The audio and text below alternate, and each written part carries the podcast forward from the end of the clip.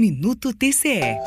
A Assembleia Legislativa do Estado de Goiás pode concluir a construção de sua nova sede.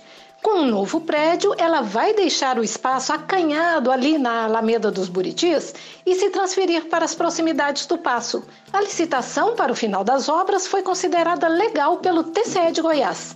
O pregão, com valor estimado de 137 milhões, classificou a empresa JL Construções Civis, que apresentou a proposta no valor de pouco mais de 114 milhões de reais, o que representou um desconto de quase 17% sobre o valor global do orçamento estimado.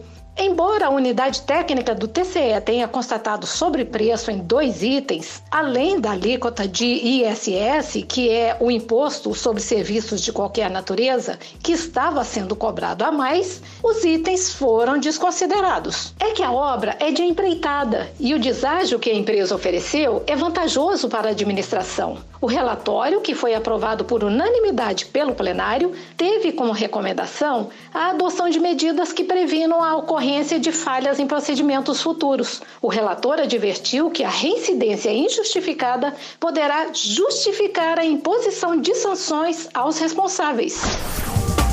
Rádio TCE, uma emissora do Tribunal de Contas do Estado de Goiás.